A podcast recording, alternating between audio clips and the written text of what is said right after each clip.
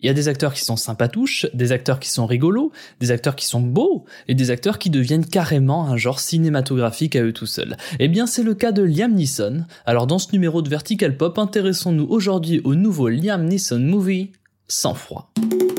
Vertical Pop.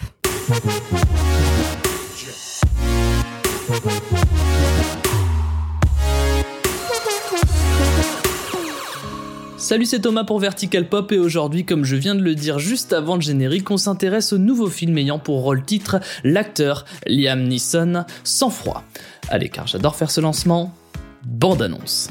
Monsieur Coxman? Qu'est-ce que je peux faire pour vous? Il s'agit de votre fils. Il est mort d'une overdose d'héroïne. On connaissait pas notre propre fils. Kyle n'était pas un drogué. Pardon, mais tous les parents disent ça. Et oui, dans ce film à nouveau, Liam Neeson va venger un de ses enfants en essayant de tuer la personne à l'origine du meurtre de son fils.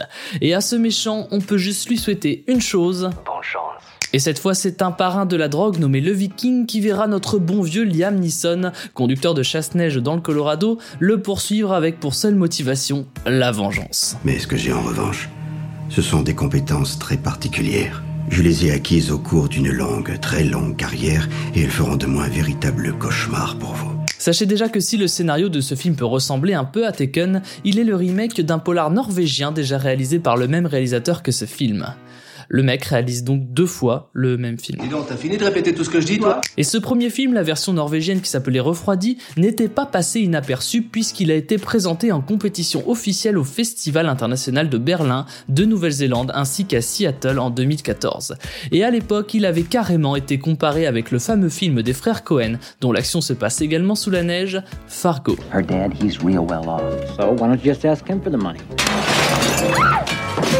These are personal matters. Mais Hans-Peter Molland, le réalisateur du film, n'est pas le premier à refaire son propre film.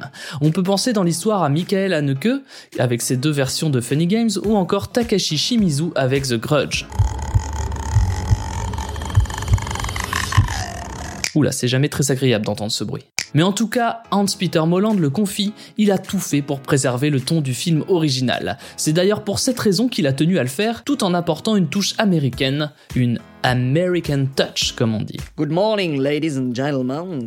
Et l'American Touch pour ce film a consisté à prendre des risques en tournant pendant 4 semaines dans des conditions météo extrêmement dangereuses à 600 mètres d'altitude dans les montagnes de Mount Fortress, obligeant l'équipe du film à se couvrir de plusieurs couches de vêtements, ce qui compliquait clairement la donne. C'est pas possible. Il fait au moins, moins 8000. Mais malgré les grands paysages enneigés, c'est un film que l'on peut presque plus rapprocher d'un western, comme l'a déclaré le scénariste Frank Baldwin. Quand j'ai regardé l'original de Hans Peter, ma plus forte impression est que l'histoire semblait se dérouler hors du temps. Je voulais conserver cette sensation, donner l'impression que cet endroit n'est pas gouverné par les lois habituelles tellement il est éloigné. L'isolement est très important dans cette histoire parce qu'elle semble indiquer au spectateur que les personnages peuvent créer leurs propres règles. Et c'est d'une certaine manière le thème central des westerns américains. En tout cas, ce nouveau film d'action dont il est le héros démarre une année 2019 bien riche pour Liam Neeson, que l'on retrouvera également bientôt dans le tout nouveau Men in Black, Men in Black International. C'est fini pour ce numéro de Vertical Pop. Petit conseil habituel, si tu aimes ce podcast, on te propose de t'y abonner, d'en parler, de le chanter même, pourquoi pas?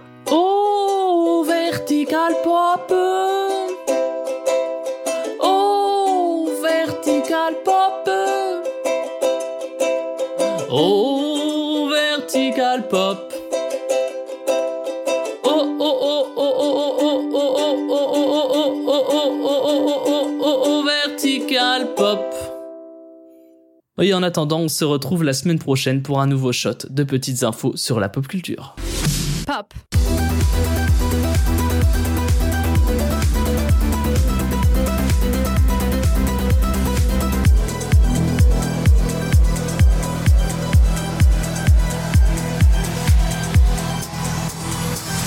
Vertical.